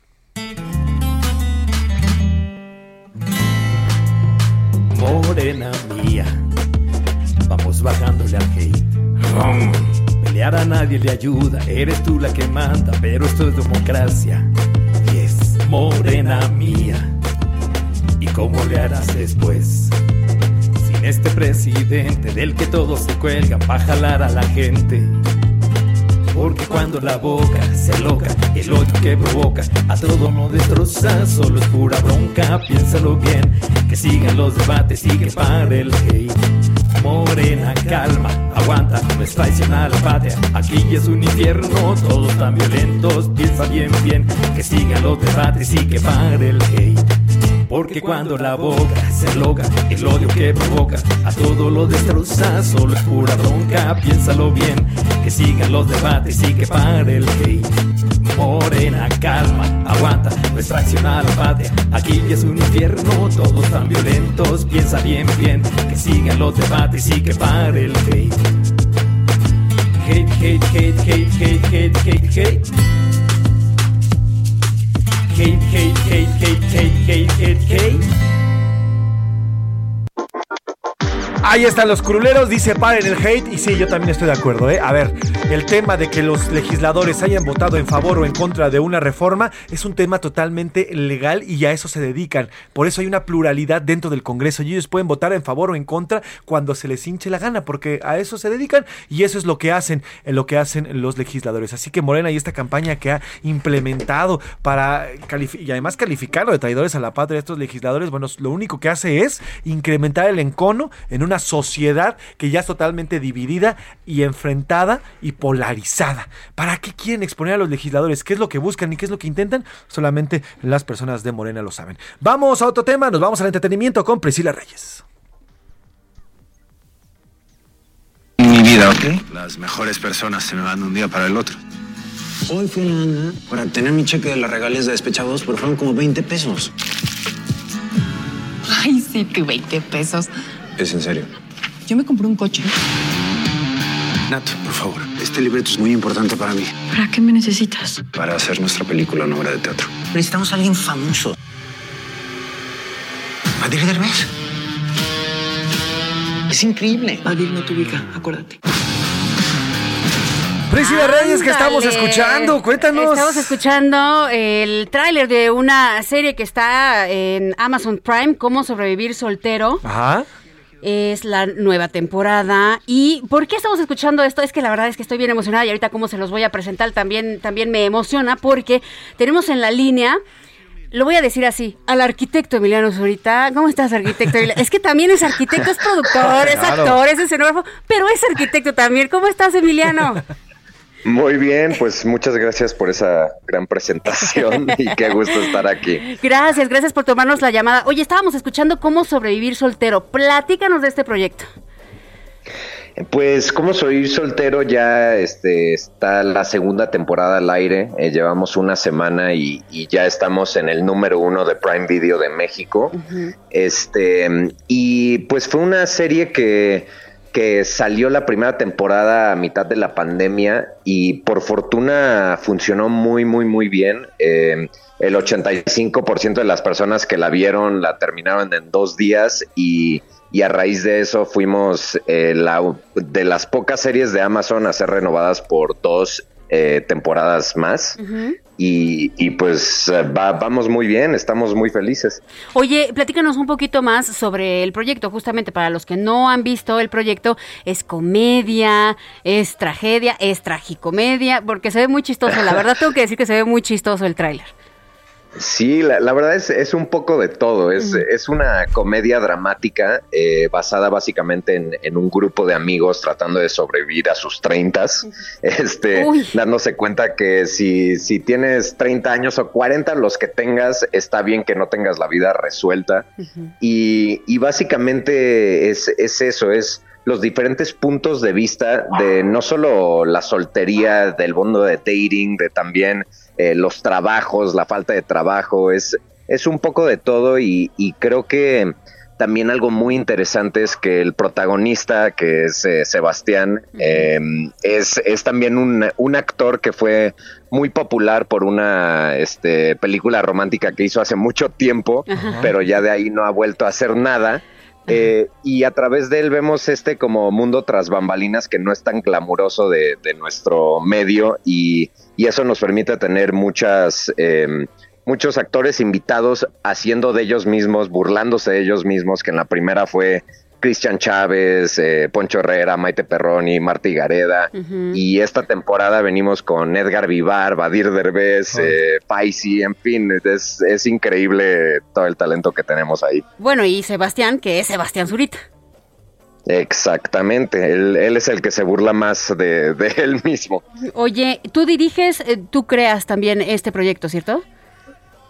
Así es, sí, este, mi hermano y yo fuimos los creadores eh, de la serie. Uh -huh. Ya después se unió Marcos Bucay, que es nuestro showrunner al lado de Campanario, Sony y Amazon. Y, y, este, con un cuarto de escritores que son tres hombres, tres mujeres que hicieron un súper trabajo creando estos guiones. Y, y sí, eh, nosotros dirigimos dos episodios en esta temporada al lado de Noé Santillán y Marcos Bucay. Entonces eh, fue fue muy especial poder estar de, de, detrás de las cámaras esta vez. Oye, Emiliano, aquí te voy a hacer una pregunta que es combo, porque no sé si te enteraste de lo que sucedió esta semana respecto a Netflix, que tuvo una gran caída en la bolsa, perdió suscriptores. Así es. Eh, sí. Y estamos hablando que las plataformas, pues fueron el éxito de la pandemia, todo el mundo vio, incluso en los Óscares hicieron un chiste cuando empezó la premiación de los Óscares porque dijeron bienvenidos a los a los fanáticos del cine que se quedan en sus casas a verlos a través de plataformas, ¿no? Entonces, con esto te quiero hacer dos preguntas. La primera pregunta fue, ¿qué tan fácil fue entrar a la plataforma eh, durante la pandemia, subir este proyecto a plataforma? Y la segunda, pues cómo ves la noticia ahorita, cómo va a afectar, o si a ti ya te llegó un poco de, de calor respecto a este tema eh, en cuanto a estar dentro de una plataforma. Pues fíjate que, bueno, nosotros de hecho vendimos el, el show mucho antes de la pandemia, grabamos la primera temporada antes de la pandemia, entonces pues igual teníamos ese, esa duda si iba a funcionar o no, porque como todos sabemos ya el mundo de, de los contenidos de, de, los streamers es pues es, es difícil porque justo por la razón que es este muy bueno para todos, ¿no? Ajá. Porque eh, puedes consumir contenido de todo el mundo, compites contra contenido de todo el mundo sí. y, y eso Enorme hace que tengas que ¿no? hacer algo, uh -huh. sí, tienes que hacer algo de calidad para poder competir, ¿no? Entonces, sí. cuando lo hicimos, obviamente pegó la pandemia por fortuna ya teníamos todo hecho eh, y seguía eso, ¿no? De decir, pues ojalá que pues la gente lo vea ahorita que está en sus casas. También no sabíamos cuánto iba a durar, entonces no sabíamos si justo cuando saliera la gente iba a estar saliendo de sus casas, lo cual no pasó.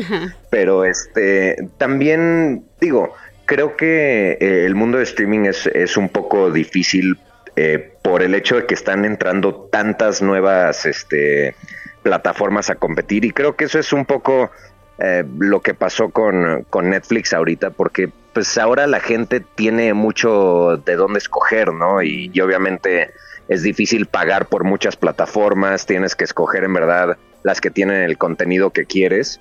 Y este, y digo, creo que eso más que nada es algo que hace que todos los creadores y las plataformas sigan buscando mejor contenido para ofrecerle a la gente y, y eso como creadores es eh, da miedo porque obviamente pues es, es difícil competir a, eh, en esos rangos, pero Claro, claro.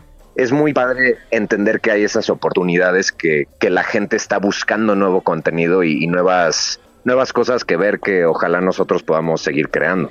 Emiliano, sácame de la duda. ¿Ya se estrenó la segunda temporada o tienes fecha de estreno? ¿Se va a estrenar?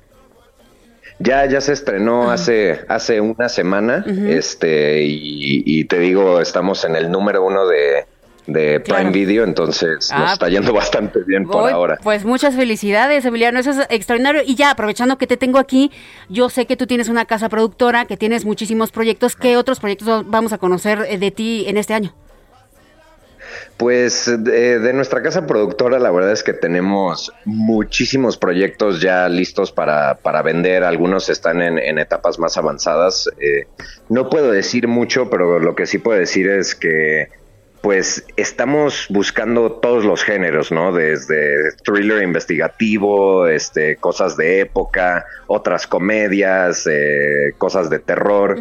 Y, y- y todo por, por lo que te decía, que creo que hoy en día como casa productora tienes que diversificar y, y un poco encontrar historias que a ti te interesen mucho, pero que, que sea de, le puedas pegar de todos lados, ¿no? Porque eh, hay ciertos momentos en los que los streamers están buscando algo y es mejor tener algo bajo la manga para poder presentar y ojalá se pueda, se pueda vender. Claro, pues ya lo escucharon. Oigan, es momento de meterse a Amazon Prime para buscar cómo sobrevivir soltero. Se me antoja, se le antoja a usted. Si se le antoja es porque ya está en los 30 y 40. No, no puede ser que también esté más joven, yo no lo sé. Pero Emiliano, ha sido un agasajo. Muchas gracias por tomarnos la, la llamada eh, y pues te mandamos Mil un fuerte gracias. abrazo, mucho éxito. Mil gracias. que Qué estés gusto. muy bien. Bye bye.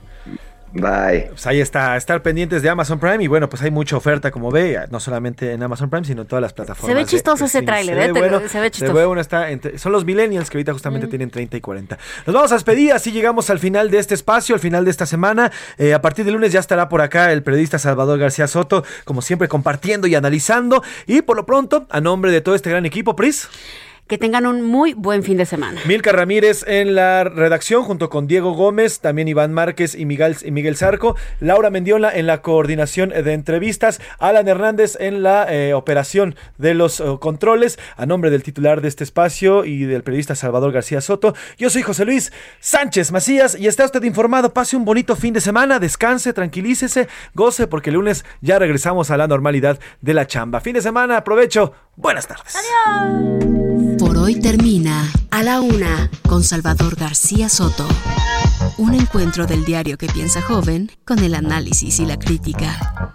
A la Una con Salvador García Soto. De lunes a viernes de 1 a 3 de la tarde.